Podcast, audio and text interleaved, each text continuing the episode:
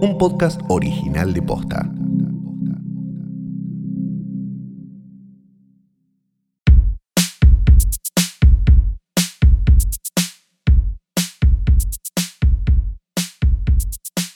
Buenos días, buenas tardes, buenas noches o lo que sea que coincida con el momento en que le diste play a esto que no es una cosa más que el podcast definitivo, el mejor, el único, la definición misma de podcast.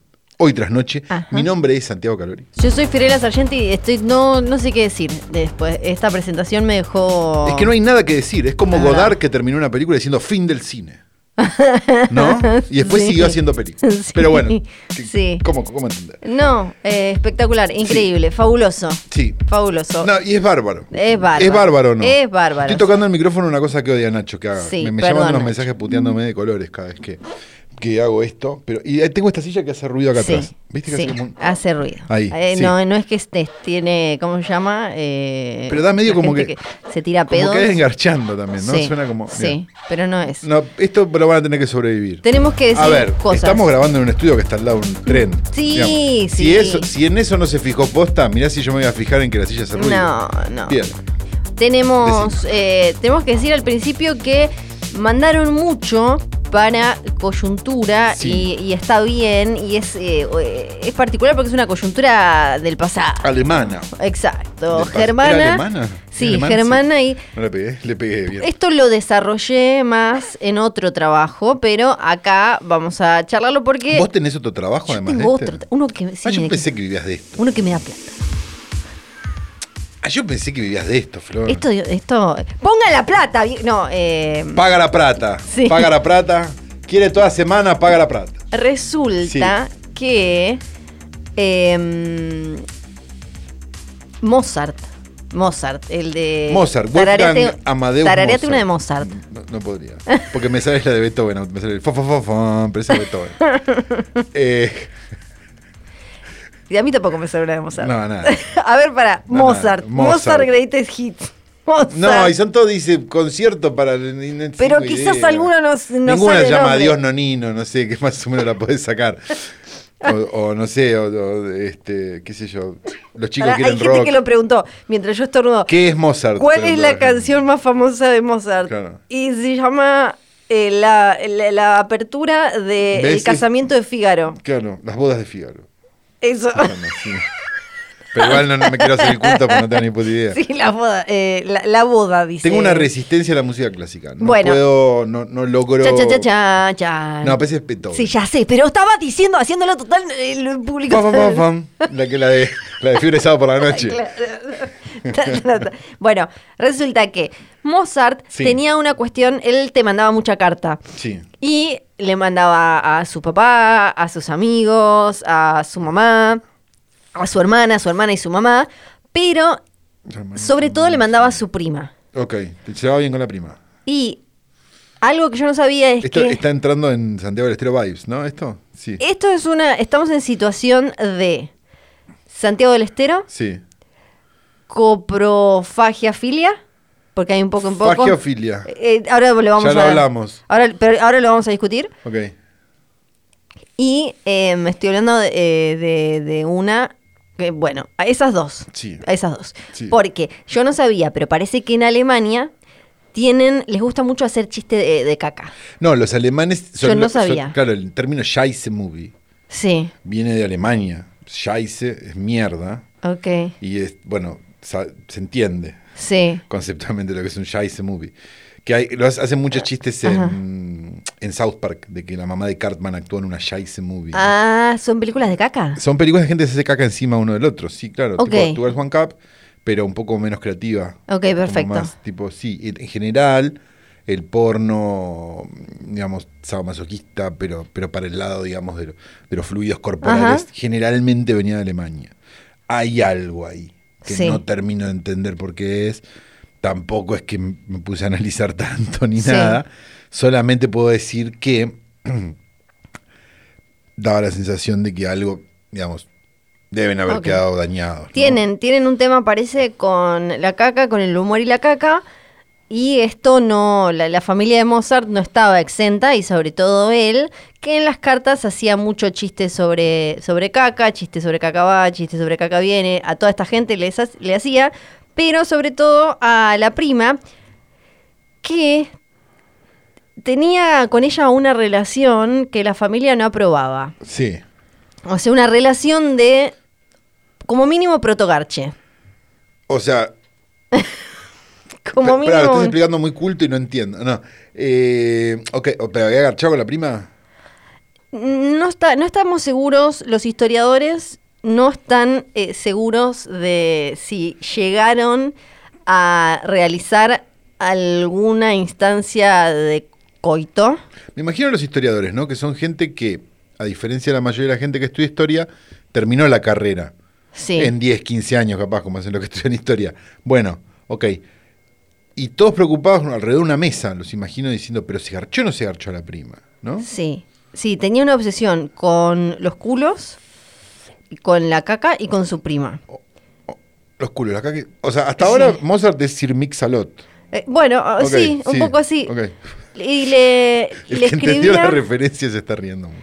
Le escribí, yo no me acuerdo si en Amadeus aparece la prima. No la veo Yo hace- no me acuerdo. Me di cuenta que la vi una vez sola. eso te iba a decir, me di cuenta que hace mil años Creo que, que, no la, la vi veo. en video. Eh, me di cuenta que hace En- mil años en que no la veo. VHS te diría. que la vi. Eh, porque no, No, no, Milo estoy Forman no es de mis directores favoritos, No, no, a pesar lo de que hizo la sabemos. película de Larry Flint, que es muy buena, hay que decirlo. Eh, cuestión entonces, le escribí a la prima con eh, ciertas intenciones sexuales y eh, a la vez escatológicas. Por ejemplo, en 1779 le escribió en una, soplame el culo, eso es muy bueno, se siente tan rico. Ah, bueno. Sí, sí, le escribió, tenía, él tenía 21, porque se murió a los 35, se murió muy joven. Después le llegó a decir, estoy buscando Yo, algunas... yo me, me- me pensaba en unas cartas como con el tipo leyéndole diciéndole, te prometo recorrer tu geografía y sentirte solo mía, ¿no? Tipo la de, claro. la de Soldán, pero no. Algo- no, Era no. un poco más arriba. Sí, ¿no? Eh, María, Mariana eh, tenía 19 años, su prima, y mm, parece que la mamá Me había olvidado. Lo encontré. de lo de Soldán, sí. Encontré, lograré penetrar en la espesura de ese bosque centinela que a mí tanto me devela, que me parece Sí. una cosa preciosa. Sí, sí, sí. La, en, eh, ha- había una... mm, También como un dicho o algo así que decía la madre de Mozart, que parece que era, no, por lo que entiendo, era popular en ese momento, que decía algo así como, eh, "A- a- adiós mi querido, ponte el culo en la boca, caga en la cama hasta quebrarla, ya es pasada la una. No, no sé qué significa, no sé qué le pasa a esta gente. entendamos que en ese momento la mamá de Mozart era como la mamá del Duki. Sí, ¿no? ahora Claro. llega el oráculo, creo que será el medio o el fin, para mí es lo mismo, pues la cuestión es simplemente saber si soy yo el que traga caca o papá el que la degusta, en fin, no trato el tema con exactitud, quería decir que había que saber simplemente si papá degusta la caca o si yo la trago, ahora es mejor que pare, lo reconozco, es inútil. Falopa la madre de... Eso, la madre escribió la eso? madre, la madre. Y mi primita, Sí. le dice él a su papá. Ah, ah, pensé que estabas metiendo parientes ya. Mi primita es bella, inteligente, amable, razonable y alegre. Sí. La pasamos muy bien juntos, ya que también tiene una lengua un poco viperina. Juntos nos burlamos de la gente. Qué placer, dice. Y después le dice, en el concierto había una gran cantidad de nobles, la duquesa de culo estrecho, la condesa de culo fácil y también la princesa de huele mierda con sus dos hijas casadas con los príncipes de rabo de cerdo. Ah, bueno, había una Estaba buena como... onda total. Sí, estaba como ahí, como ahí. Era ma- malo él, ¿no? Como un polino, un así. Eh, me parece que sí. Sí. Sí, me parece que Con sí. esa peluquita aparte. Con la cosita y... eh, exacto. Le escribe a la prima. Querida primita, pequeña liebre. He recibido puntualmente tu digna carta y he visto que mi tío Salvador, mi tía Liebre y Todos tú, tenemos un tío Salvador. Todos están bien. Nosotros también, adiós, gracias. Tenemos buena salud, perro. Que, tipo, no sé, hay cosas de la- Perro, Perry, ¿no? Sí, Como, hay cosas que se medio, medio como el doctor Love, hablando. Sí. El, el joven doctor. Acá le dice. mm, Me escribes también, sí, declaras, descubres, significas, me haces saber, testimonias, sacas a luz, deseas, codicias, quieres, me encargas, me insinúas, me adviertes, me notificas que tengo yo también a mi vez que enviarte mi retrato. Eh, bueno, le dice que lo sé qué, ¿dónde está la caca? Tengo mucho no sé qué decirte, no puedo creerlo, pero mañana lo verás bien, mientras tanto pórtate bien. Ah, mi culo me quema como fuego. ¿Qué querrá decir esto? Tal vez una caca quiere salir. Sí, sí, caca, te reconozco, te veo y te huelo. ¿Qué es esto? ¿Será posible? Oreja, No, ¿no me engañas? No, esto es verdad. Qué largo y triste sonido. Ahora, cosas serias. Te van a llegar una o varias cartas, te ruego. ¿Qué? Sí, el zorro nunca es una liebre. Sí que, bueno, ¿dónde me quedé? Ah, sí, llegará hasta ti. Sí, sí, llegará. Sí, ¿quién llegará? Ah, ya caigo. Cartas, llegarán cartas. ¿Pero qué tipo de cartas? Cartas que son para mí, claro. Un loco de mierda. Sí.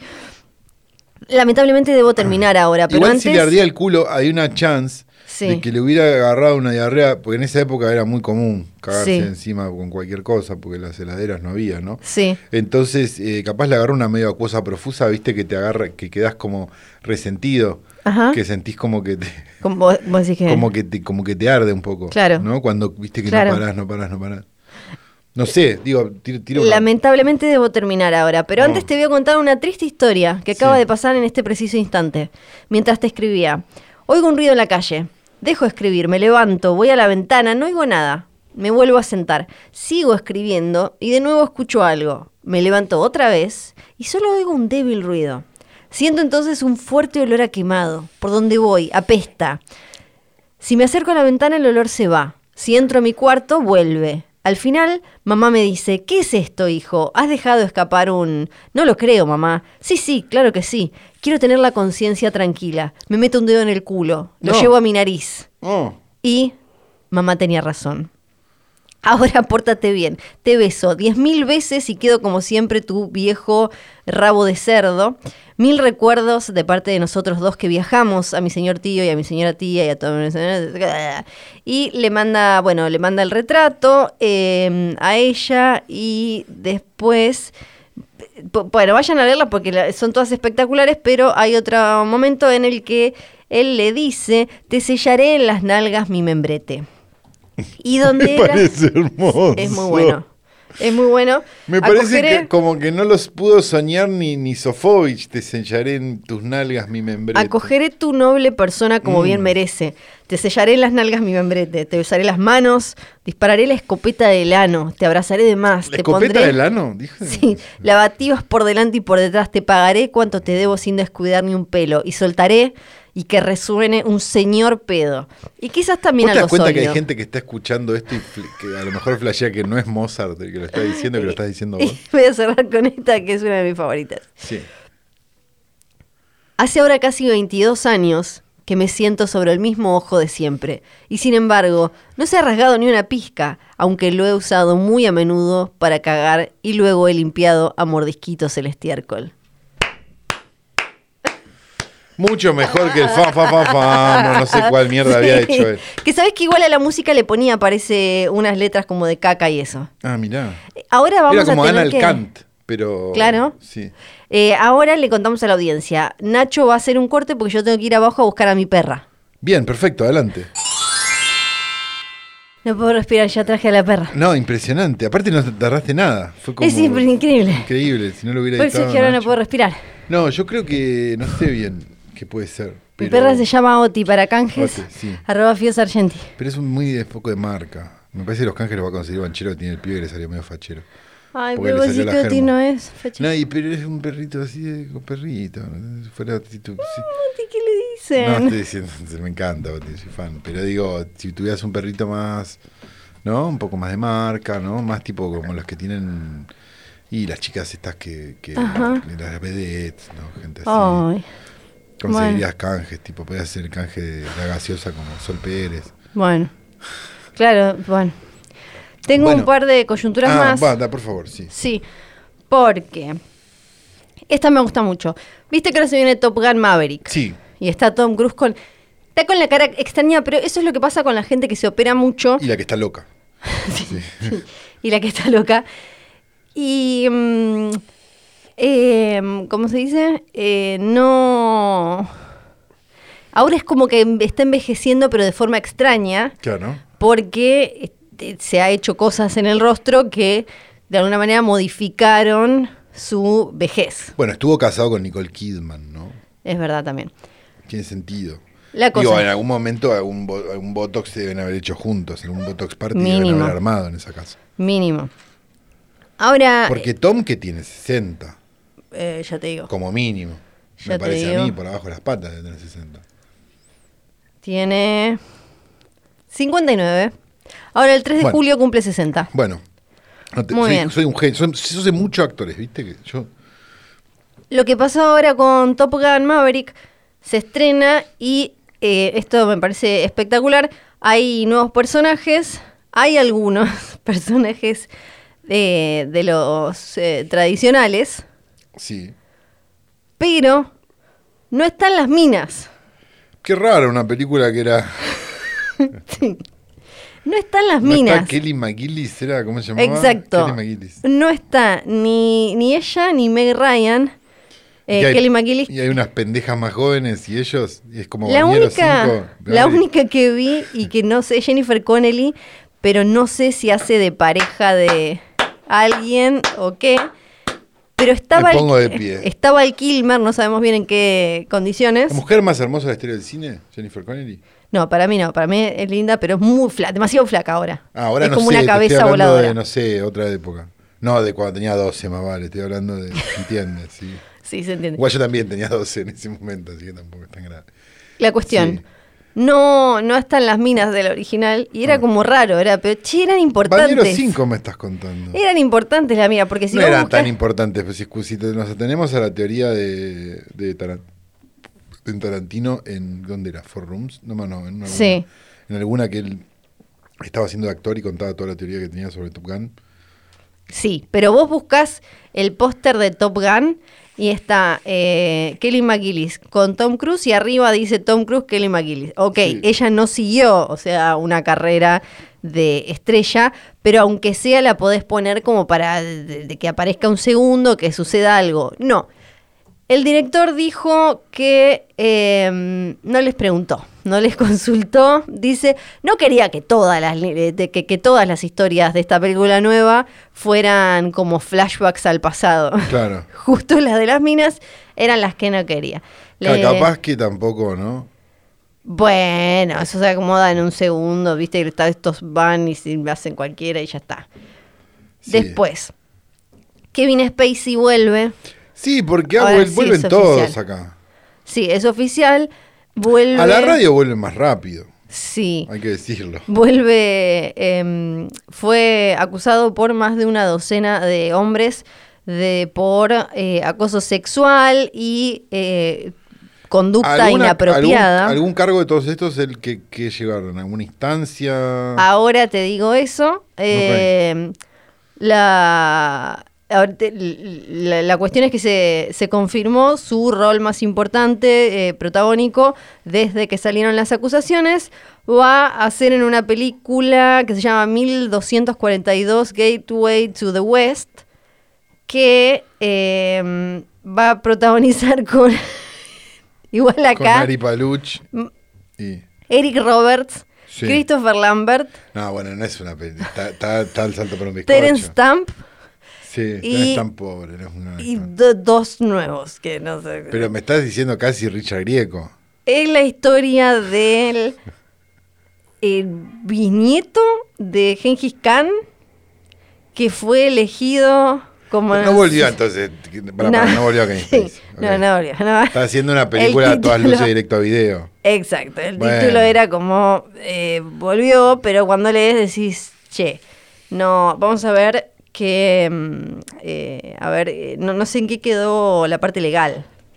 Sí. Ahí me fijo porque algunas, también hay, hay que, hay que acordarse siempre y hay que eh, resaltarlo, no todo es eh, para llevarlo a la justicia, hay muchas cosas que tienen que ver con cuestiones éticas o de trabajo que tienen que resolverse en otros, en otros ambientes y que, que- que tienen que ver con conducta inapropiada y demás. Acá él- la cuestión es que él tenía eh, denuncias que iban más allá y Bueno, está todo el escándalo. incluían menores. Sí, no, no, eso sí, más vale. Pero está todo el escándalo de de, ¿cómo se llama? Que se me acaba de ir el nombre, del, del Día de la Marmota, De Bill Murray. de Bill Murray, eh, donde nadie dice qué pasó y todo parece mucho más grave de lo que debe haber sido, ¿no? Sí. En, en la, en, la, en el no decir. Sí. Yo me imagino que lo que debe haber pasado en esas situaciones es que Bill Murray debe haber hecho un chiste tipo revolvé de abajo, nena, ¿no? Un chiste así, como pensando que había complicidad y de repente hay un quilombo bárbaro. Al mismo Sí. tiempo están todos como tratando de salvar a los otros dos.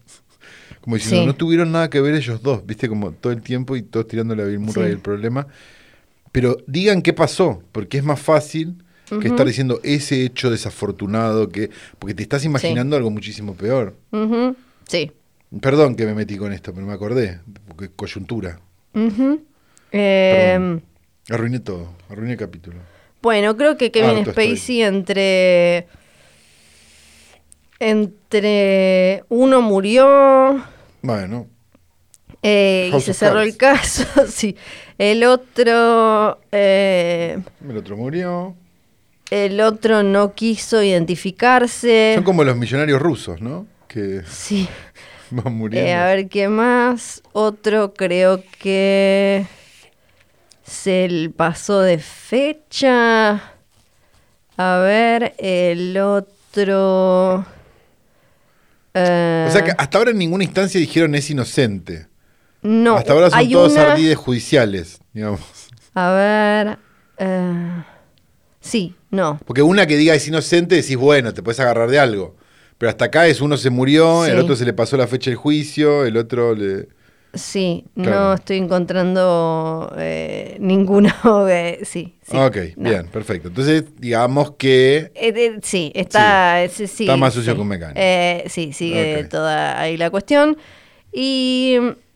Ah, y para cerrar coyuntura, Por está favor. una secuela que por lo menos a mí no me suena tan mal, puede llegar a estar bien. Ok, no te suena tan mal, puede llegar a estar bien, ok, sí. Spinal Tap, Ay, la puta madre. Con Con ellos, Rob Reiner y Rob Reiner dirigiendo. dirigiendo y ellos. y ellos todos, Christopher Guest, todos, todos. Sí, eh. Michael McKean, Sí. Christopher Guest, Harry Shearer. Sí, Harry Shearer. Ajá, exactamente. Eh, la película.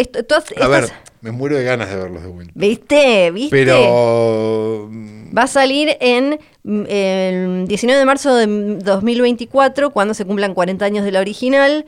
Va a ser como uh, estilo la de Scorsese mm, de Last Waltz y eh, como, como si fuera un... Va a ser más, perdón, va a ser más estilo de Scorsese de Irishman, porque tiene 100 años todo. Sí, ¿no? sí.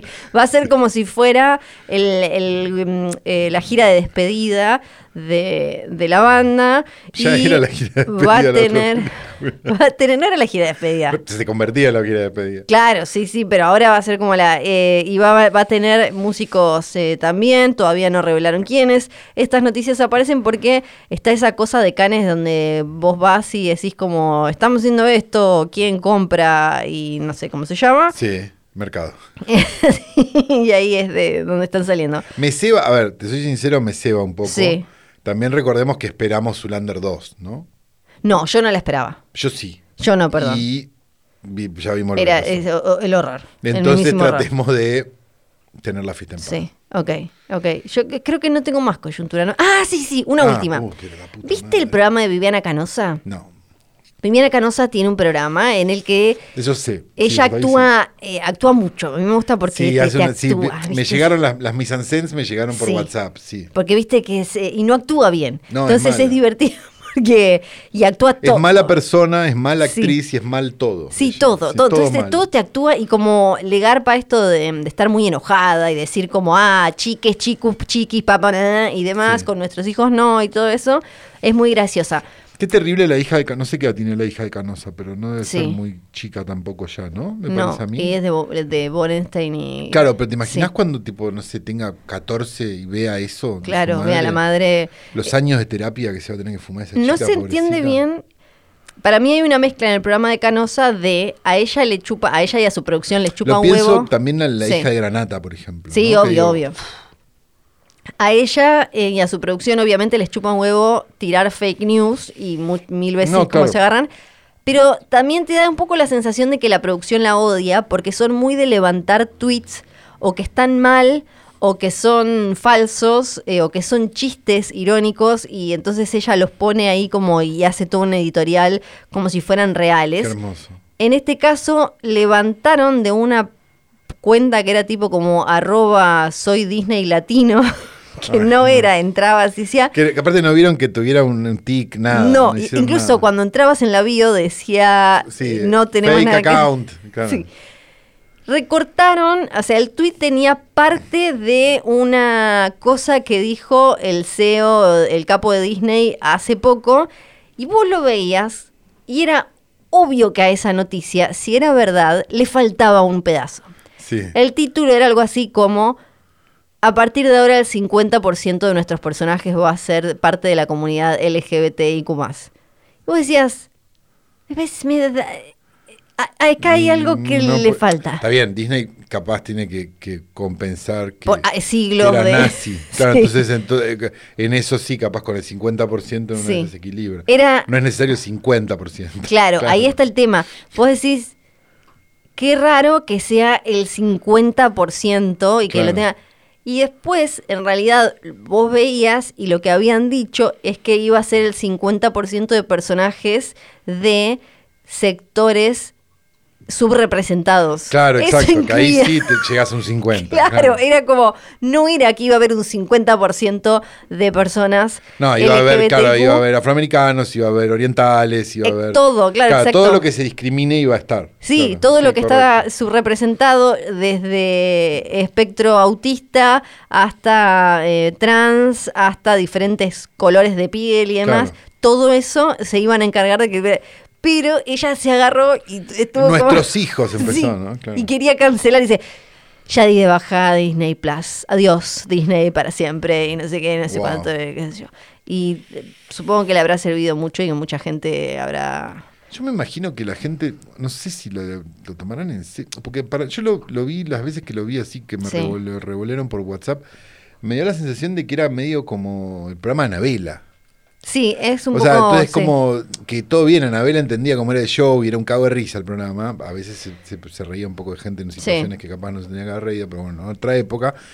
Eh, pero me dio la sensación esa, como, ah, estoy frente al nuevo programa de Anabela, no estoy frente a un- una libre pensadora de... Bueno, también pensé Sí. lo mismo de Milei, ¿no? Y así estamos, Sí, sí. qué sé yo. Vamos a hablar finalmente de una película, entonces. Esto es lo que va a pasar. Sí, una película que ya varios trasnochiters vieron. Sí, algunos transitores vieron muy felices, por cierto, de Sí. haber compartido una noche de decepción en el, en el cine Arteplex. El que no estuvo, el que no estuvo en esa función es el director de la película, Un ¿verdad? cobarde, sí, un cobarde que, No se que animó ha a enfrentar al decidido- al gran sí, público. No se animó a enfrentar al gran público, pero se ha decidido a enfrentar al gran público desde acá. Viene a Ah, dar su claro. mensaje de paz, viene a hablar de un montón de cosas. Hisopado positivo de COVID el señor Nicolás Goldberg, director del sistema Keops, perdón, una para mí, a mí, a todo a todas luces, una de las mejores películas del año. Eh, película que amamos y te damos la bienvenida, Nicolás, por supuesto. ¿Qué tal? Gracias, muchas gracias. Eh, eh, Es verdad, no me cagué, no, no fui, falsifiqué el, el test COVID para no dar la cara. Ah, vamos a decir una cosa, que vos llegaste tarde al estreno de tu película anterior, ¿no? También, tremendo. fase 7, sí. Tremendo, porque nos juntamos antes de la película con, con, con el productor, con Aloy, Sí, y dijimos, bueno, vamos a tomar unos whiskies antes para entonarnos, qué sé yo.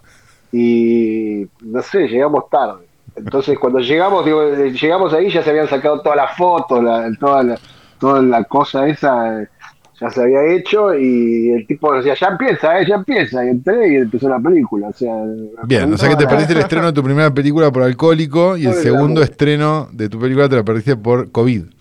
En 2022, aparte, que lo podrías haber agarrado antes. En 10 años me parece que, que por ahí tengo más suerte. Sí, es- esperemos que sea menos, la verdad, el tiempo. Porque sí, es lo que tardaste entre, entre fase 7 y cosas. Ahora, una película marcada por el COVID, de todas maneras, porque es una película que se empezó a filmar y se tuvo que suspender el rodaje. Sí, una semana y eh, una semana y el día, en realidad una semana y un día, porque ya el, último día de la primera semana se venía como medio se veía venir que iba, que algo podía pasar, se rumoreaba que iba a haber cierre, pero bueno, seguía, nosotros seguíamos. Eh, el, eh, ya el fin de semana había medio como que llegaron algunas cartas de los sindicatos recomendando no seguir, pero dijimos, bueno, eran recomendaciones, entonces el lunes se filmó siguiente y ya el martes eh, actores no nos dejó seguir, el sindicato de actores, porque ya... Ya había un caso en Argentina. En ya, vi, sí, ya estaba, ya había más de un caso. Sí, sí, sí, cinco. Aparte, era como algo, la gente en ese momento decía, no, no, peor es el dengue. Claro, sí, sí, sí, cierto. Ahora, hay más posibilidad de morirse de dengue. bueno, dale, digamos, qué sé yo, nos ponemos off. ¿Cómo es la espera esa? Digo, porque una cosa es la espera que tuvimos todos, digo, porque todos estuvimos diciendo, bueno, a ver, ¿cuándo, ¿cuánto durará esto? ¿Serán dos meses? Viste que estuvo como ese, había como esas apuestas. ¿Cómo es teniendo una película parada? Eh, digamos, al principio era como pues, por ahí se paraba durante una semana, dos semanas, y no sé, me lo tomé como un poco como unas vacaciones. Aparte, como nadie, como nadie trabajaba, era como no hacer nada, pero sin culpa, ¿no? Porque bueno, no hago nada yo, pero no, no hace nada nadie. Y había algo lindo, qué sé yo, la, invierno, estar en casa, y no todavía no era consciente de que la película no se retomaba. Entonces, no mucho no, me calenté, aproveché, tenía, yo tengo la isla, la isla de edición en casa, entonces empecé a editar así un poco lo que había filmado. Eh, pero bueno, empezó a pasar el tiempo y, yo, eh, digamos, era evidente de que, viste, era siempre 15 días más, 15 días más, 15 días más, 15 días más. Hablaba Alberto, hoy habla Alberto, 15 días más. Las filminas con el Robert, todo eso. claro. Este, Estamos mejor que Suecia, claro. Alberto y eh, Alberto y ¿cómo es? Eh, Horacio y, Alberto y Horacio. Horacio Alberto Axel después en un la momento. Naturaleza, el, humano se retira y la naturaleza recupera espacio. Nature is healing y, el aplauso a los médicos. Mirá, un ciervo en Times Square, ¿no? Claro, sí, todas esas cosas, claro, sí. Esas cosas, y yo estaba siempre con los mismos 10 minutos de película editándolos y editándolos y ya solo todo me parecía una porquería, decía esto hice todo, filmé todo mal, y bueno, nada, entonces ya me, en un momento me, estaba, empecé a comer la cabeza y era como una, una situación de, no sé, mucha incertidumbre, mucha angustia, y además, a medida que pasaba el tiempo, retomar era mucho más difícil. Más allá de, cualquier otro, otro quilombo, eh, teniendo un elenco con gente que, que labura mucho como, como esta película, existía como ese temor de que se les complicara porque, uh, tenían, no sé, un, una cosa de polka, o no, bueno, polka se murió, ¿no? No sé, lo que le haya pasado a polka. o tenían como alguna otra cuestión. ¿Estaba también ese temor?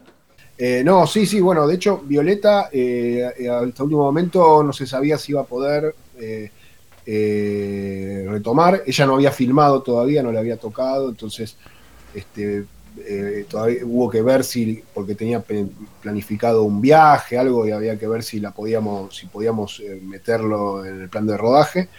Y bueno, hay muchos eh, técnicos tuvimos que cambiarlos. Claro. En la película empezamos con un fotógrafo y la primera semana, que era Lucio Bonelli, que había sido el fotógrafo de fase 7 también, y, y no pudo seguir porque empezó a trabajar una serie que me viste fuera, che, me están ofreciendo eh, laburo por cuatro meses y, después, de, después de ocho meses sin hacer nada no puedo decir que no, eh, porque eh, y bueno, era, era comprensible, entonces ahí agarró la posta Diego Poleri. y bueno, cambiaste un Maradona por otro Maradona igual, no, fue grave. Increíble los dos, increíble los dos. La verdad que tuve mucha suerte. Al principio tenía miedo yo porque, bueno, qué sé yo, yo no había laburado nunca con Diego y lo conocía mucho, pero porque de jugar mucho al fútbol hace muchos años, pero em, pero y lo conozco, digamos, siempre me cayó bien y, veía, lo, sabía que era muy bueno todo, pero nunca habíamos trabajado y, esa me preocupaba como que, haya como esa continuidad, digamos, que, se, que uno pueda como tomar la posta y que no se note. ¿Qué era lo que había filmado antes? Como para entender. Bueno, filmé eh, casi todo lo que es calle, eh, diurna, calle diurna. Él con la planta, él perseguido, todo eso. Todo eso tuve suerte porque hubiese sido muy difícil después retomar. Con los barbijos y todo. Con los barbijos y todo eso. De hecho, hay cosas que no pude hacer que me quedé con muchas ganas de filmar. Eh, el plano de ellos cruzando Cabildo, viste que era como medio un plano de, de western que tenía pensado, de ellos cruzando Cabildo con la confitería Manhattan y todo, bueno, eso puede hacer. Y, mm, y después eh, filmé mucho del departamento, no todo, pero mucho lo del departamento de Hendler. Y, mm, y además, y bueno, una escena que tuve que volver a filmar también porque no nos dejaron volver a la locación, que fue la- el, la- el, el frente del edificio de ellos cuando tocan el, cuando finalmente llegan al otro edificio y tocan el timbre. Y esa escena me dolió mucho porque esa locación eh, donde filmamos la primera semana está espectacular y no pudimos volver y tuve que buscar otra que, que me gustaba, me gusta, pero que no es lo mismo. Y te diría que me gusta más la escena, cómo quedó, la que no pude usar, pero bueno, no sé, no, no fue tampoco terrible, pero hubo que volver a filmarlo y eso implicaba también, ¿viste? Volver al costo, una jornada más, jornada perdida, todo. Eh, y después, ¿qué más? Em, Teniendo en cuenta, perdón, vivero también, el vivero ya estaba filmado y bueno, eso. Bueno, bien, zafaste de los barbijos, la mayoría de las cosas Sí. eran, sí. Sí, salfé los barbijos, pero eso también generó el problema de, de- de cómo mantenerlos después afuera de la película, porque estaba, Claro. uno, donde mirabas había barbijo, entonces después algunas cosas tuve que hacer retomas, entonces tuve que como encuadrar eh, de, cierta forma para que no, no, no me entre y eso. Teniendo en cuenta que previste el COVID en fase 7, que hasta diste, no, se fuiste etapa de Clarín, de hecho, en un momento, la, prensa menos, el, Malo para todos, bueno para mí. el golpe, el golpe de prensa menos esperado, ¿no? Volverte la tapa de Clarín fue como muy espectacular. Como yo tengo muy mala suerte, porque hicieron, pasó eso, pero después la foto que pusieron era una cagada total. ¿Quién va a ver la película? O sea, pusieron una foto que nada que ver de Hendler, eh, Yayo y Jazmín con una pared de ladrillos que hicieron como una, una vez un junket de prensa que yo no fui, no sé.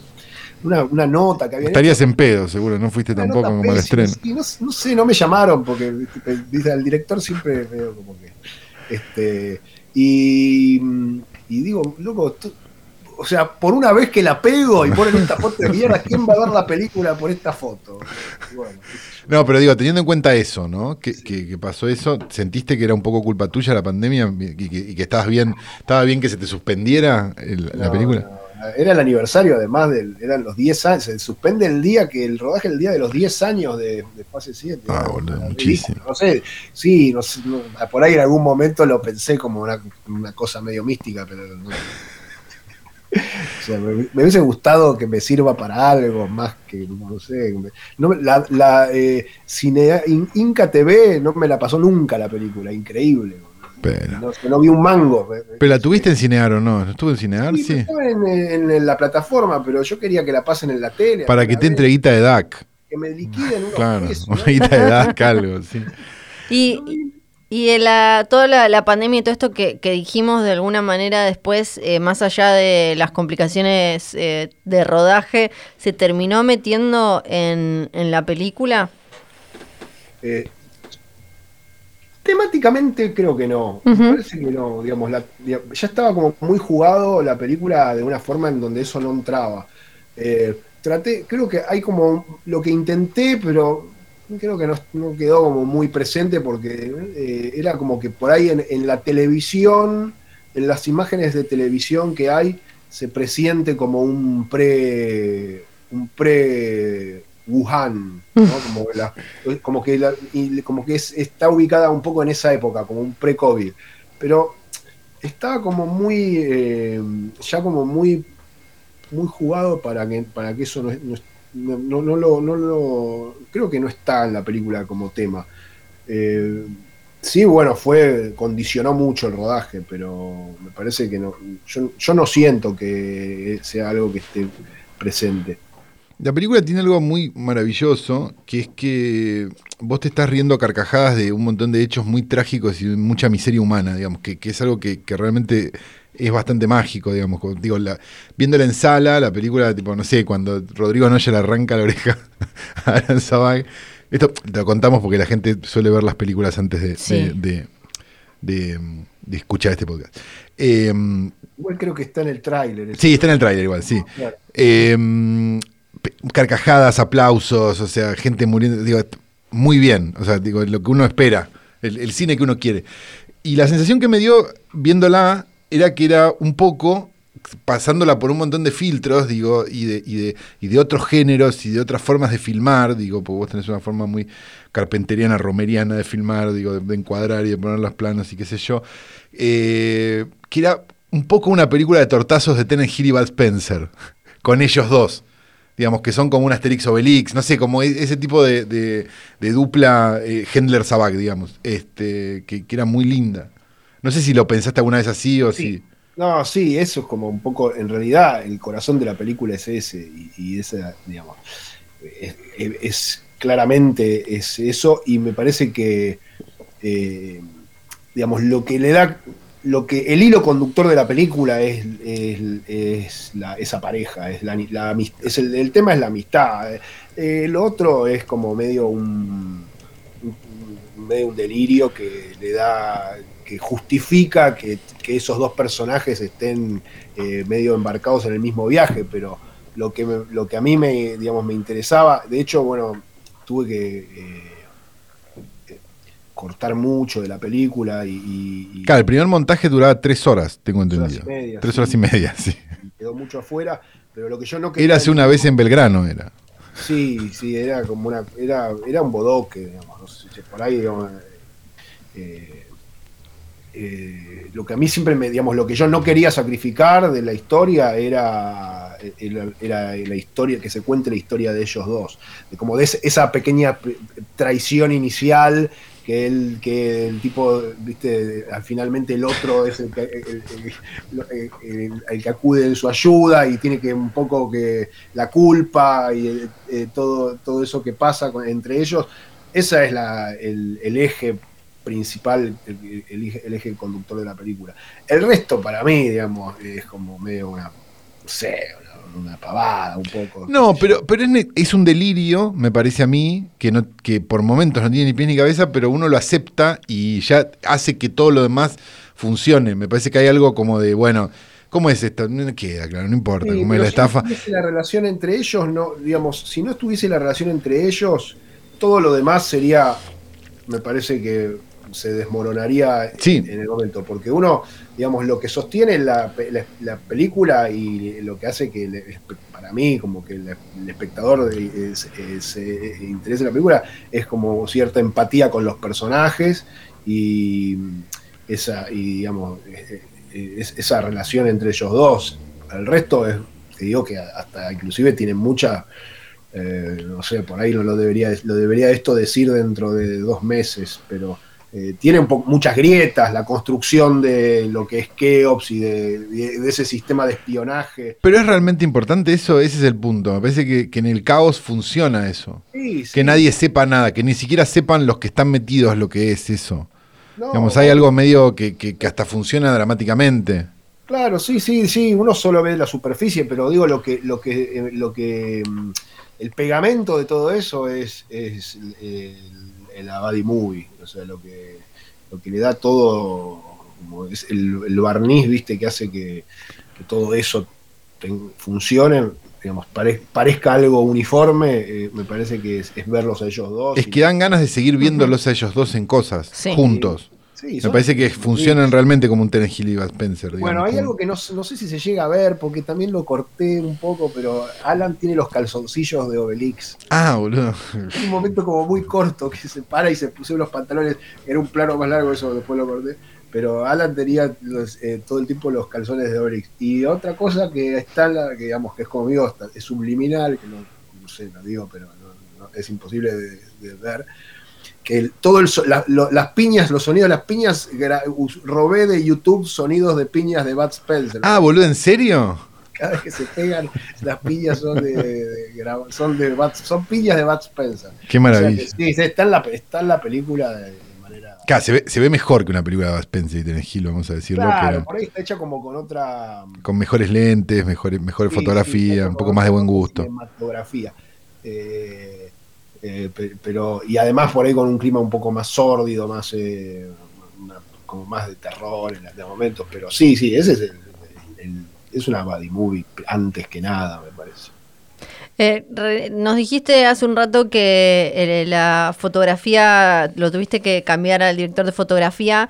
¿Cómo, cómo fue eso? Porque algo que me llamó mucho la atención, que me gustó muchísimo, fue mm, el arte y la, y la fotografía. Fue, o sea, que- como Te está haciendo mierda, Golbar. Te está diciendo. Fue lo único que me gustó. No, los rubros técnicos los rubros impecables. Te está haciendo No, eso. todo lo otro también, boludo. Pero, y además me parece que hay, eh, justo le iba a preguntar por eso, que, que, que hay como un laburo eh, eh, interesante. Si bien me imagino que eh, Poler y Bonelli ah, deben haber, no sé, hablado o intercambiado algún mail o algo para. es medio che, roja, le dijo, Claro. le dijo Bonelli y se fue a la mierda. claro. Pero como vos como, como director, ¿cómo fue ese trabajo de hacer que, que empalme tan bien la fotografía de uno y otro? Eh, hay, algo que, hay algo que en la película, digamos, pasa que es que hay como un. va cambiando la película visualmente, ¿no? Empieza como medio con un naturalismo y se pone cada vez más, eh, eh, más eh, expresionista. Y lo que Lucio había filmado era casi todo, de la, era la primer parte. Entonces, como que el trabajo más difícil era que, que Diego empate esos primeros 15 minutos de película. El resto ya Diego eh, laburó como si fuese, digamos, no tenía que preocuparse de lo que ya se había hecho, o sea, laburó como de- desde cero.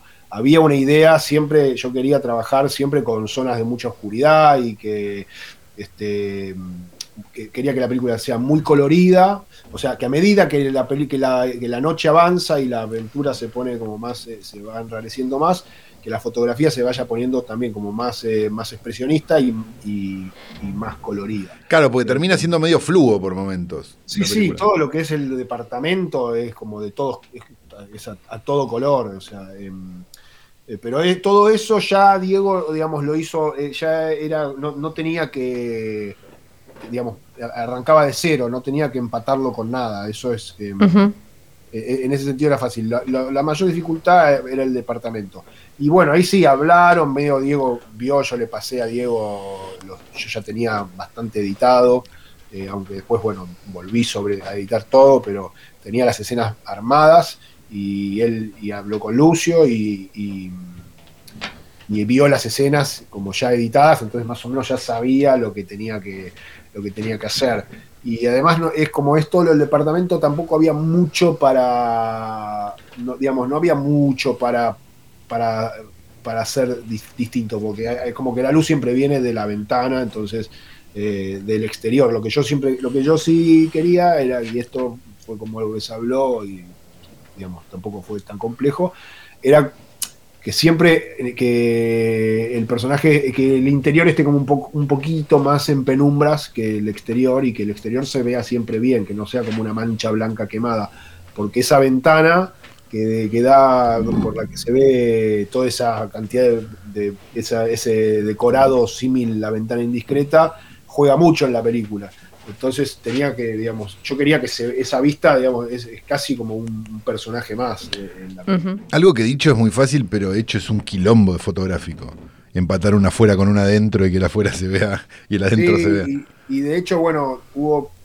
lo- inicialmente yo quería. eh, porque tuvimos mucha suerte, en- mucha, mucha suerte de que el departamento que conseguimos para filmar estaba enfrentado, pero en línea recta, en una línea recta exacta. O sea, está en la plaza, es la plaza noruega, este, sobre Amenábar, ¿no es cierto? Sí. La calle Amenábar. Entonces, Es un thriller de Belgrano. Los que no. eh, Sí. Esto funciona. Si vos leíste, eh, ¿cómo se llama? Últimos de la víctima y empezaste a buscar los lugares alrededor de la estación de Belgrano, por ejemplo, podrías hacer lo mismo con el efecto, con el sistema que la misma sucede en Belgrano. ¿no? Exacto, claro, en la estación. Se siente la estación, mira para allá, o sea, están todos, o sea, la podés, la podés leer tipo en, en su propia locación. Discutiendo con gente qué películas habían hecho en Belgrano y no nos acordamos. No, no, la película no, la novela. La película Ah. es en caballito. Ok, bueno, la tengo que volver a ver. Eh, bueno, y entonces eh, lo que decía es que eh, tuvimos suerte de que ese departamento, bueno, claro, está el, eh, sobre Amenábar el departamento, enfrente está la Plaza Noruega, que es donde está el mercado de juramento, Donde se juntaban los skinheads los y eso hay como una gran, sí, hay como una gran vista y justo enfrentado, a como a cuatro o cinco cuadras, ahora no sé, no, no tengo hecho bien el cálculo de cuántas cuadras son, está el, el edificio de mis padres. Entonces, eso, eso fue como puro culo, pero permitió eh, hacer las subjetivas, esas, todas esas subjetivas de, de la cámara espía, que cuando le espían a Hendler. Le fuiste a romper las bolas a tus padres. Claro, digamos, subí a la terraza y era, eh, era un golazo porque tenía, digamos, la posibilidad de con un lente, un teleobjetivo muy largo, filmar todo eso eh, y real. Lo que, lo que yo quería inicialmente era filmarlo en simultáneo, o sea, filmar el interior y, el- y- esa cam, y esa, esas subjetivas espías, esas cámaras espías, hacerlo como a dos cámaras. Eso no se podía, justamente eso que decís del, del empate del interior y exterior, porque para filmar adentro, de, de- de- para filmar de adentro hacia afuera hay que iluminar de una manera completamente opuesta de la que se necesita para filmar de afuera hacia adentro. Entonces no se pudo. Entonces ahí hubo que armar como una coreografía que salía siempre malísima, pero bueno, después la pudimos más o menos empatar, de que los personajes hagan siempre lo mismo para que después cuando yo cortaba de una cámara a la otra pareciese como que estaban haciendo la misma, la misma acción y además yo quería que se vea la misma acción, o sea, que se vea en el monitor de, de- la computadora la misma acción. Bueno, toda una, una- una cosa que- que fue compleja de hacer, pero, y, eh, digamos, tuvimos esa suerte. La inversa, la cámara inversa, que es la de ellos espiando Sí, hacia, Hacia el departamento de los ellos. nerds con la cámara, eso fue más complicado porque mm, ese, eh, ese edificio no lo teníamos, o sea, no existía. Durante el rodaje no sabíamos cuál iba a ser, entonces eh, sí filmamos, eh, eh, la- lo, que lo que se filmó fue esa ventana en donde ellos están, Noya y Cocharale, eh, discutiendo o, espiando, pero después, hasta mucho tiempo después de filmar la película, no teníamos el edificio en donde poner esa ventana, digamos. Eso se hizo como una composición de, de- After Effects. Este, y tuvimos culo porque finalmente la locación que también, de vuelta, mucha suerte, porque la locación que encontramos para filmar el frente del edificio, el, el- hall de entrada y el frente del edificio del, de, donde están Cocharelli y Noya, tenía justo como las mismas eh, dimensiones que la ventana en donde lo habíamos filmado por separado. Entonces podíamos más o menos ponerlo ahí. Lo único que teníamos que lograr era conseguir alguna terraza o balcón de alguien que nos deje ir y filmar a una altura similar. Y conseguimos una, un- justo una terraza enfrentada. Entonces ahí se dieron como muchas cosas que jugó mucho la suerte y- y pudimos como armar esa relación de, es- esa relación de ventanas enfrentadas que hasta último momento era como un- una incógnita de cómo iba a poder construirse y funcionar eso. Es interesante todo esto que decís para los que creen que el cine es una pavada, ¿no? Mm. Tipo, No, no, no, no, quilombo. En esta eh, eh, película no tenés crédito como, por lo menos según IMDB, y creo que ya eh, en otro trabajo que tengo, que hablamos, dijiste que eh, si bien... está es- podrido Goldberg de hablar conmigo. Sí, sí, me conmigo. odia. No, no me sé si odia. tenemos que hacer que hablamos o que no. Sí, sí, me importa. antes o después. No sé qué día es hoy. Esta, esta película la editó el Rothstein, que no es el de Letera. El roto, claro, el Federico Rosten, el hermano de Sebastián. Exacto, pueden ir a escuchar eh, Letera, el otro podcast Sí. de Calo con señores. Eh, y acá no, pero en, en fase 7 sí, pero dijiste que como que en la cuarentena algo de esas cosas que, que habían eh, ya filmado, estuviste como mirando y eso... ¿No se vuelve loco uno, eh, uno escribiendo, o sea, que es una historia propia, el guion, después dirigirlo y después editando? Me parece como algo totalmente demencial. Yo había ya, eh, en fase 7 yo ya había cometido el error de, de decir voy a ser el montajista y a las dos semanas salí pidiendo ayuda. Claro, ahí... Sí. Bueno, vos fuiste el montajista de mucha gente, hay que decirlo. Claro. Pero de otra hecho, gente sos un de- gran monta- Claro. Has salvado el nuevo cine argentino, sí, Es una cosa que lo digo yo, no lo vas a decir vos. Digamos, monté las películas de tal y tal, voy a Sí, montar sí, sí, sí, sí. Y, y al- y a- y muy rápidamente me di cuenta de que no, no iba a poder, entonces salí pidiendo ayuda y lo llamé a Pablo Barbieri y ahí fue como una especie de montaje. Pero en realidad ahora lo veo a la distancia y me parece mal. Me parece que, digamos, el director, o sea, es, es- es- es natural y razonable que el director, si quiere, agarra el edite, digamos, como que se siente en la- Más siendo montajista. y agarre el mouse, claro, y algún, en algún momento edite y, y qué sé yo. Pero el trabajo de montaje no es solo eso, digamos, no es solo, es, como una cosa que tiene más que ver con, la- con lo macro. Con la escritura, digo, es, una, es la última escritura de la A película. veces, a veces tiene que ver con lo- la parte más artesanal del corte y del fotograma y de qué sé yo, y a veces tiene que ver con tener una, una mirada más abarcativa de la película y de entender la y de, escritura, eso que decís, y de entender la película y de qué es lo que, qué ideas de todas esas que aparecen funcionan bien y qué ideas no funcionan y eh, este, por dónde, digamos, por, sobre todo cuando hay que sacar tanto, tanto tiempo de película, una hora y media, hace falta que alguien tenga la cabeza un poco más fresca y más eh, y, y más eh, eh, despegada del material para como para ayudar a pensar y tomar esas decisiones de bueno, ¿qué sacás? ¿Qué dejás? Esto, digamos, esto está bueno, pero, eh, pero hace que la película sea más lenta, esto podría no estar, pero si no está la película es una lástima, sería una película, digamos, porque esto también es como lo que hace a la película la película. Entonces son como decisiones que además uno nunca sabe si la están tomadas correctamente o no. Yo, hay cosas que saqué que ahora lloro y hay cosas, qué sé yo. Eh, pero bueno, ya está, la película es esto y me parece bien, pero... eh, Hablas falta- demasiado mal de la película. La película está buenísima, No, Jorge. Sí, está buenísimo. No, no, no, no, no, no es que hablo mal, digo, que- pero como que, bueno, puede ser. Lo, lo que digo es que él... O sea, nosotros tendríamos que hablar mal de la película y no podemos porque está buenísima. Sí. No, pero viste que esto- uno puede criticar a sus hijos y los pero no, No la semana del estreno. Yo hay una cosa Nicolás, que puedo decir que no me gustó, No, cállate. pero no la voy a decir porque Nos no pagó sé para que la- hablemos bien. Eh, sí, eso es verdad. Yo, bueno, eh, eh, me, me están criticando mucho por, bueno, por ejemplo, en esto de cortar, ¿no es cierto? Eh, de sacar y sacar.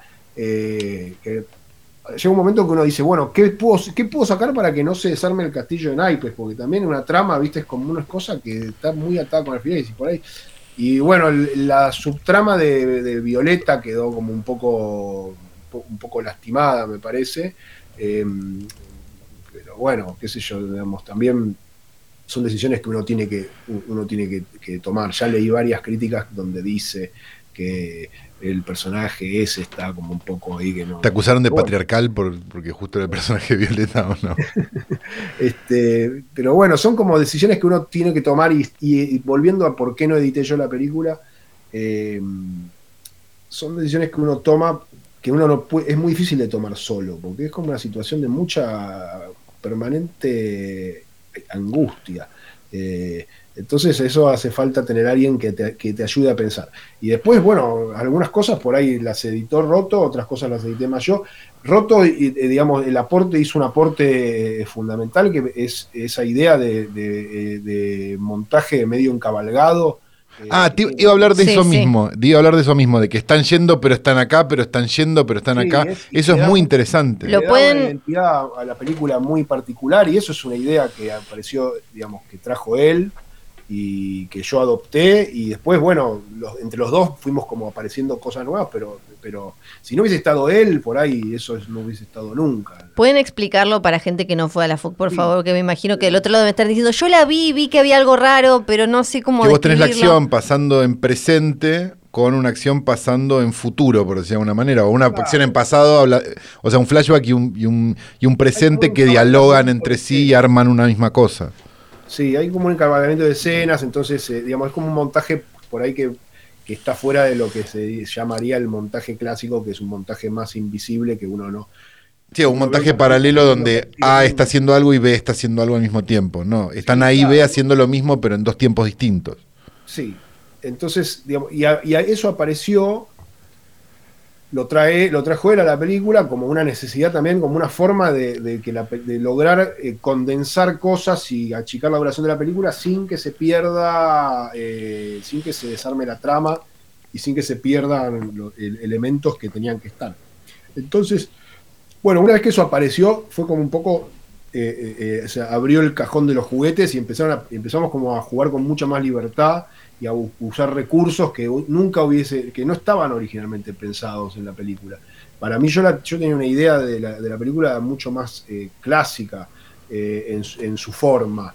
y adquirió como esta forma un poco más moderna, que, que- a mí me encanta, me parece que le da, mucho carácter a la película, le hace como, le hace como muy particular, y eso es un aporte de, él, y, y- y nada, como, también hay que tener como la cabeza fría y, y ver las cosas como de otro lado. Eh, Tenías películas. me siente editar, o sea, le va va a pasar siempre, porque además, para peor, para, para mal del montajista que trabaje conmigo, yo tengo en mi casa una isla de edición, entonces eh, llego- eh, trabajamos, durante, trabajamos durante el día y después yo, eh, todos se iban a dormir y me sentaba a editar porque la- no, no paraba nunca. Entonces hay como una cosa también de, de estar, de, viste, de esas ideas que te aparecen en la ducha, que te aparecen- Insoportable. O sea, fuiste el director que odias vos como montajista, básicamente. Sí. Este, entonces nada, viste, por ahí salía, estaba en la ducha, se me ocurría algo, iba y lo hacía, después lo llevaba a- a- a- al, al estudio con Roto y lo veíamos juntos, lo pulíamos, pero bueno, no sé, es como, es inevitable. Pero yo siento que el montaje, eh, me parece, es algo que es natural, que el director esté por, eh, el director está, es una figura que está es, eh, por encima de todas las áreas, digamos, no, no- no me parece eh, que vaya en desmedro del trabajo de, de otra, de otra persona. Eh, algunos directores delegan más, otros directores son, están más, controlan más, pero, pero no me parece que porque yo haya editado yo sea el montajista. Entonces, Claro. en ese sentido, me parece por ahí que en fase 7 yo no debería haber aparecido como montajista, porque eh, al final. Pero querías el cartel, querías quería todo. Sí, Sí, siempre fuiste como- así. Siempre fuiste así, como más ambicioso y, y- y me quería quedar con toda la torta. Tenías peli perdón, tenías Sí. películas que, que modélicas, digamos, para esta, pues digo, no sé, en fase 7 uno podría pensar en The Crisis de Romero, digo, no sé, Sí. cosas así. Te, tenías como una lista de cosas que decías, bueno, es Sí, un After bueno, Hours o es un no las- sé qué. Las películas de, de, de, eh, Bud Spencer y Terence Hill eh, eran claramente Asterix y Obelix, que bueno, no, no la película, pero historieta. eh, la ventana indiscreta, la conversación, toda esa cosa de esas, eh, esos zooms y todo eso, sí. Y había, después hay películas más nuevas que me gustaban. que hay una película que me parece divertida que es eh, en Netflix, es una de Netflix que se llama em, I Don't Feel at Home in This World Anymore, puede ser algo así. Sí. Es una piba que entran a robarle a la casa. Ah, sí. Entran a robarle, la piba está como todo el tiempo, se, todo el tiempo la están pasando por arriba, la están pasando por arriba, la están pasando por arriba. Y, y entran a robar a la casa y se pudre, entonces sale a buscar, y es con el, el- el- el Hobbit, ¿cómo se llama? Sí, está en Netflix, es de eh, 2017, Elijah Wood. Elijah Wood. Y- ¿La hicimos esa película acá? No, me parece que no. Y la mina no. esta que es eh, muy genia, que pero el nombre ni uno ni en pedo lo tiene, que es, se llama Melanie Jane Linsky, una cosa así, Está muy bien. que, que siempre, sí, eh, siempre está bien, pero como pasa ahí calladita. Sí, y la película está muy buena. Y tiene algo que a mí me gusta, que es como esa esa eh, esa realidad que se vuelve que me parece Ah, que- Melanie Linksey es la de es la de criaturas celestiales. Sí, claro, Ahí pero que después se quedó como, o sea, el nombre nadie lo Sí, aparece. quedó medio como realidad. reina indie, pero está como ahí Claro, dando vueltas. exacto. Sí, sí, sí, sí. Entonces es como ese, como esa, ese, esa, ese tipo, esa película de género, acción, pero que sucede en un mundo muy palpable, este, con personajes que son muy reales. Entonces que por ahí no tienen las herramientas que por ahí podría tener un héroe de acción y qué sé yo. Terminan, entonces terminan medio trenzados en el piso con mucha torpeza, resolviendo cosas con torpeza, viste, con, como podría ser una aventura en donde se vea involucrado uno de nosotros, viste, o sea. eh, Hablas por vos, yo soy un ninja. Vos, vos, ya, ya te veo tirando la bomba de humo y los shurikens. Este, no, eh, me- esa película la tuve como bastante como eh, en la cabeza cuando, cuando, cuando filmaba. No sé si tanto cuando escribía. Pero sí, era una, la, la- tenía bastante presente. Y que acá hablamos mucho siempre de la cantidad de salas que tiene una película, sobre todo cuando hay una como Doctor Strange 2 ahora que está en 800.000 salas, esto está pasando en Estados Unidos en todos lados. Cómo es también salir con una, Mierda, con una apuesta fuerte porque no es que el sistema que Ops va como ahí chiquitito, bueno, no, está no saliendo puede- a 25 salas que son un montón es de un salas. montón para Sí, este, sí, para sí, este, sí. para- todavía hay, hay salas con Batman y con la de Harry Potter y Hay con salas no con qué. Parasite todavía. La- No, con la China, con la de No, no, no, pero Parasite, el General Paz todavía tiene el póster de Parasite, cerró, ¿no? Se estrenó también la, la que yo le digo la China. Ya hicimos otra La chi- China, hicimos pero, una sí, China, pero que es sí. japonesa, creo. No, sí. era vietnamita. Era vietnamita. No, tailandesa. Ah, hay una sí, hay una. Tiene racismo con los orientales, Flores. La medium, ¿cómo se llamaba? De medium. Está, Sí. tailandés. bueno, casi. No, Creo, o Indonesia. de uno No, de los. Kaurismäki se estrenó también. Ah, sí. O sea que la cinefilia dura me va, por ahí se me, va- se me escapa un poco. Pero tenés a la gente que quiere ir a ver esa dupla hermosa, yo supongo. La, Eh, la gran duda me parece con esto. Bueno, perdón, que tenés No, que no. contar esto. Sí, no, eh, digamos, ese, para mí es medio una sorpresa eh, tener em, eh, este estreno, en este momento además. eh, porque, y- porque además hasta último momento uno, digamos, primero, bueno, aparece una distribuidora, eso ya es un montón, interesada en distribuir la película y como muy entusiasmada con la película, que dice, bueno, vamos a tratar de hacer algo un poco, un poco distinto, un poco grande, eso ya es un montón, pero hasta último momento vos no sabés qué salas te van a dar. Entonces, porque eh, eso ya depende. Claro, eso se sabe casi el martes, del- Sí, para el jueves.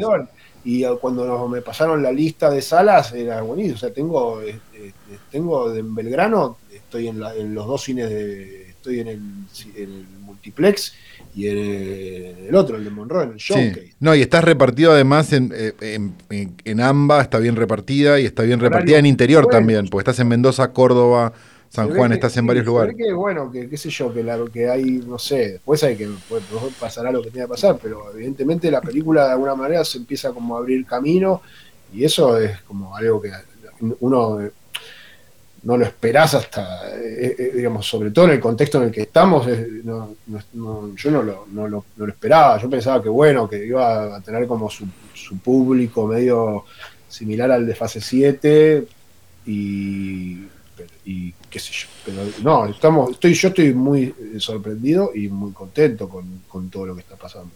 Aclaremos una cosa, digo, con, con Nicolás nos, nos, une una amistad de 25, 30 años ya a esta altura del partido. Este, pero nosotros no hablamos de películas de nuestros amigos y las películas no están buenas. O sea, estamos recomendando esta película porque efectivamente es una de las mejores películas del año y es maravillosa. Y si un amigo tuyo hizo una película increíble, ¿por qué no? ¿No? Digo, esto es importante Muchas gracias, muchas aclarar. Este, no, y una pregunta y una cosa que me pasó cuando la vi, yo la vi en instancias de montaje esta película, la vi sin efectos, la vi de muchas formas, la vi terminada el, a- el lunes, martes. em, fue pensar cuando salía, ¿por qué no hay cinco películas como esta por año?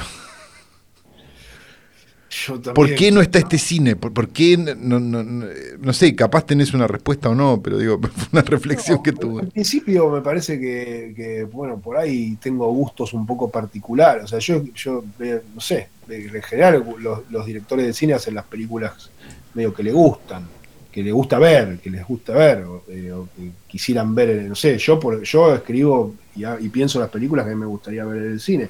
Entiendo que por ahí en general es lo mismo, sucede lo mismo con todos y bueno, yo eh, a mí me gusta esto por ahí yo tuve, hay mucha más gente que quisiera hacer estas películas y yo tuve como la- más la posibilidad y viste hay que estar también en el momento correcto, en el lugar correcto.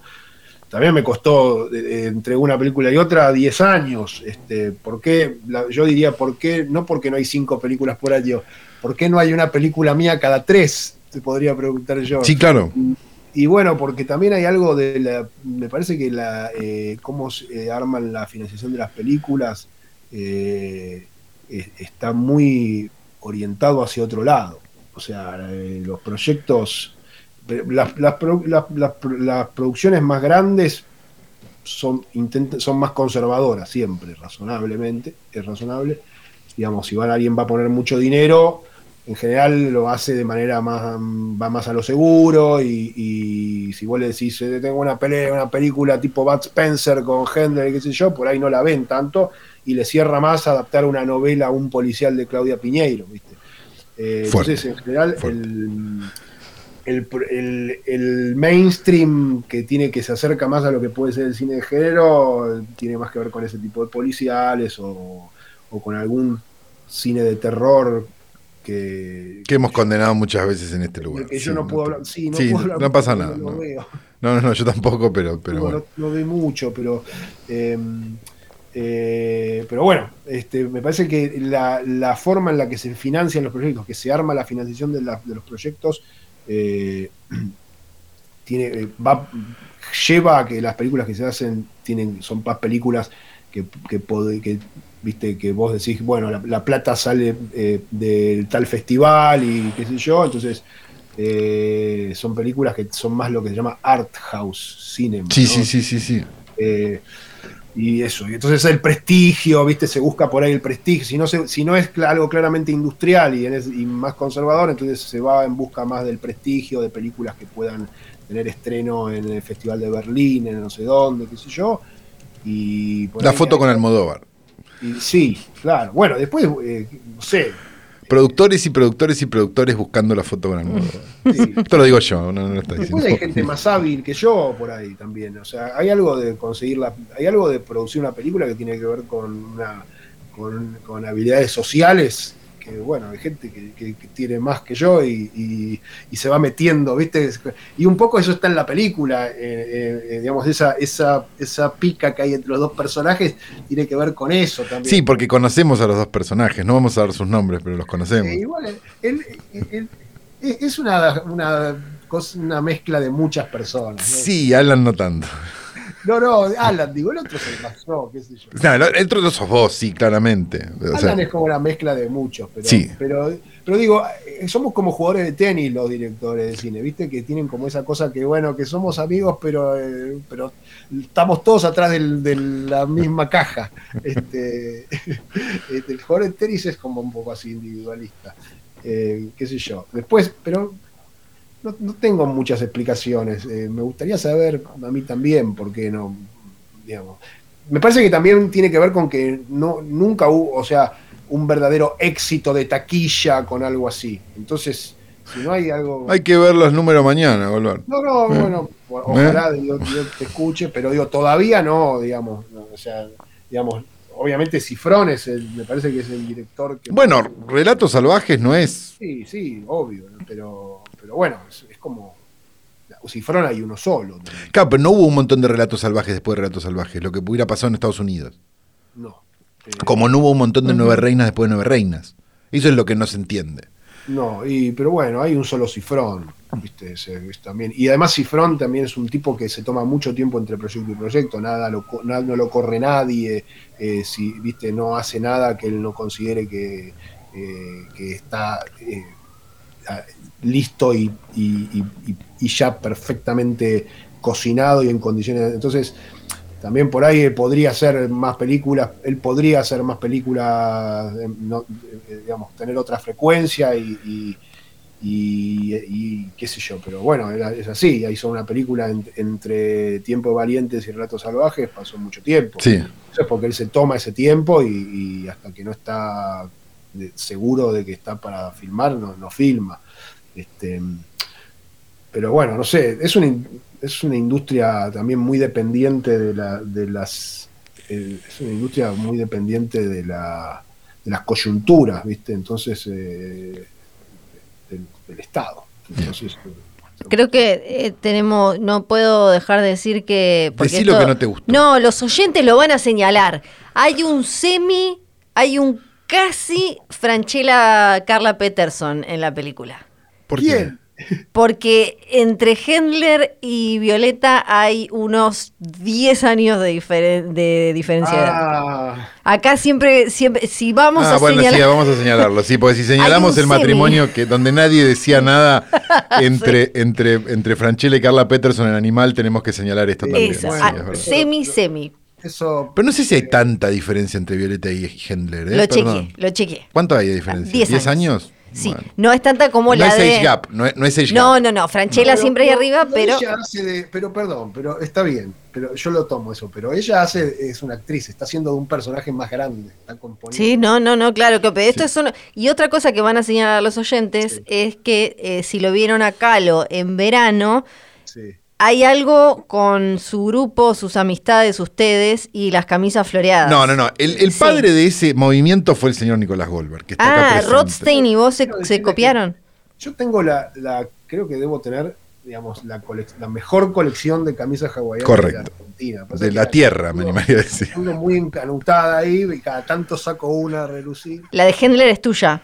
No, es, la gente está hecha especialmente para la película. Mira, En base a una, digamos, ¿por, por qué? Te voy a explicar por qué. Porque yo tenía una que quería usar, que me gusta mucho, pero como él tenía las escenas de acción y, con sangre y claro, todo eso, no. hace falta más de una. Entonces no se podía usar. Entonces la, la tuvimos que hacer y hicimos, eh, hicimos tres o cuatro. Y la tengo, pero la tela no era muy buena y medio como que con los lavados se, se encogió. Un sibarita de las Claro. camisas hawaianas. claro, Sí.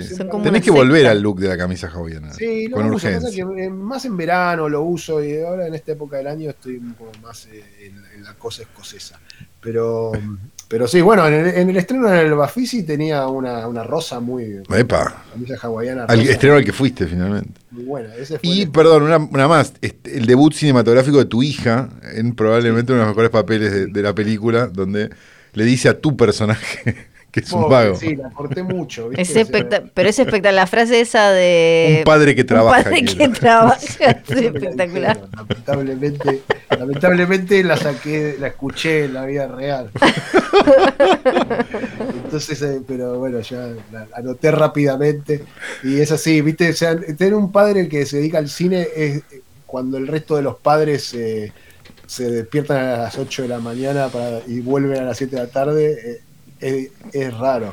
Salió muy, eso como es algo muy reactivo, ella salió muy aplicada, este, y estudiosa y Sí, no, no parece hija tuya. Claro, realmente. todo lo que yo no soy, o sea, se despierta, se, sola se despierta a las seis y media de la mañana, se prepara el desayuno, se pre- es autosuficiente, viste todo, y eh, eso es por, me parece que es como una cosa reactiva, pero sí, qué sé yo, me la, eh, me la dijo y la anoté y la usé, y ella ahora se dice que es la que es co-guionista de la película. Dice, eso no, me- no decís que esa es idea mía, me decís. Bueno, eh, le decimos a nuestros oyentes, vamos a cerrar este podcast Me di que cuenta ha que durado dos horas. Sí, nunca hicimos, eh, nunca dijimos de qué se trataba la película, pero vayan a verla. si No, vayan a verla. Es una sí, aventura sí. en una No noche de dos Nunca amigos. sé qué decir. eh, es- es- siempre me siento que empiezo, a, eh, empiezo a, a- a embarrarme en ese momento. Vos querías After Hours, esto es mucho mejor. Ahí está. Sería la frase. Ahí va. Eh, nada, hemos hablado con Nicolás Goldberg, director del sistema Keops, una de las mejores películas del año, que ustedes pudieron ver, aqu- aquellos que lograron anotarse rápidamente en el coso. Y si no, Rápido, rápido. como es una película argentina y estás escuchando esto el viernes, te decimos, si este fin de semana tenías como una media idea de ir al cine o algo, y te diríamos que vayas a ver esto, primero porque es muy buena para ver en sala, porque es divertida, es enorme, es una película grande, es un montón de cosas que pasan adelante tuyo, así que está buena para verla en sala, el sonido, las cosas y demás. Y además porque la primera semana es muy importante para el cine argentino, una cosa que la- se repite sistemáticamente, pero nadie, la, nadie da pelota. Este, Nico, mil gracias por esto. No, gracias a ustedes. Y les decimos desde acá que este capítulo empieza a sonar la música de Holocausto Caníbal, la orquesta de posta que está acá en el foso. De alguna manera No le también cantes hablamos. arriba. También hablamos con el COVID, ¿no? Hablamos con el COVID. Hablamos Claro, con el COVID. Tenemos que decir que este capítulo fue editado a la perfección por Nacho Garteche, porque vos te fuiste Nacho. a cagar dos veces. Eh, bueno, Eh, tenemos que decir Johnny Nico Nico John, tenemos que decir Bebe Sanso. Tenemos que decir que ha estado Oti en los Oti, estudios. mi perra. Sí, le decimos a Nicolás Goldberg, si todavía Sí. nos está escuchando, que si sintió que ella, que Flor no le estaba prestando atención, en realidad lo que estaba mirando era si la perra no estaba cagando en el Sí, piso. estamos todo el tiempo chequeando que Todo el no tiempo cagara checando que el perro no cagara la alfombra. Yo vi que la, imagen se congelaba. Y dicho todo esto, nos retiramos hasta la semana que viene. Mi nombre es Santiago Calori. La semana que viene no, porque yo me voy de Ah, no, Flor vacaciones. se va de vacaciones, así que va a haber dos semanas sin Bye, episodio. feos. Bye, feas. Chau, Loras. Chao, muchas gracias, chicos.